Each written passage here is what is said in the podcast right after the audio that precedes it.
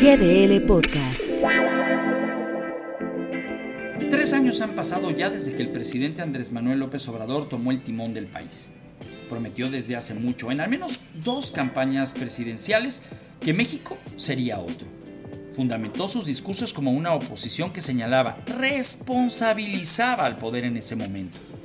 Dijo, y también prometió pues que de llegar a ser el jefe del Ejecutivo, la historia cambiaría. Tenemos hoy un presidente que hizo cambios en el esquema administrativo, sí. Cambió la sede de Los Pinos a Palacio Nacional. Que siguió con la misma narrativa cuando era candidato. Pero ahora, todos los días desde el púlpito mañanero al que ya le dedicó 1224 horas, un presidente que no viaja al extranjero, salvo aquella visita a Washington que fue más política que de relación económica, que es lo que también se ha perdido con otros países. El presidente está peleado con todo aquel que intente o lo haya atacado. Prueba de ello es la sección de cada miércoles donde se confronta a la prensa con sus otros datos, que ahora ha significado un verdadero escupitajo al aire, y donde la frase no es falso pero es exagerado demuestra que sus verdades acotan la realidad nacional vista desde los que estamos observando el ejercicio del poder. Se ataca a políticos, los llama adversarios, a los profesionistas. Lo mismo da un médico, un abogado, un ingeniero o, ¿por qué no?, un niño con cáncer.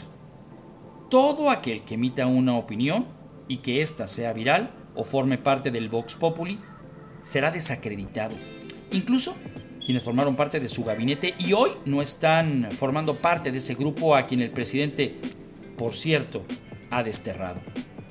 Algunos de ellos por no estar de acuerdo entre el dicho y la congruencia, otros por presiones a falta de resultados. Los cimientos de este país a tres años han sido eso, humo. La corrupción ha sido la frase más mencionada, pero en los hechos, la menos enfrentada. El presidente persigue y caza al pasado de manera constante, pero en su presente, sus hijos los hijos de sus funcionarios que han sido señalados con la verdad documentada de actos de presunta corrupción ni siquiera son tocados.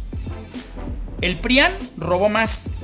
Ese es el resultado de una respuesta que también evoca a su pasado. Los cimientos, pues, son en realidad el Banco del Bienestar, el propio gas que lleva su nombre, la Universidad Benito Juárez, la vacuna Patria, un libro de mitad de gestión y el avión presidencial, entre otros innumerables tópicos que, junto a la gastronomía, forman parte de la memoria digital que ha marcado esta administración, que sin el Fondo Nacional de Desastres y Fideicomisos guarda la misma narrativa.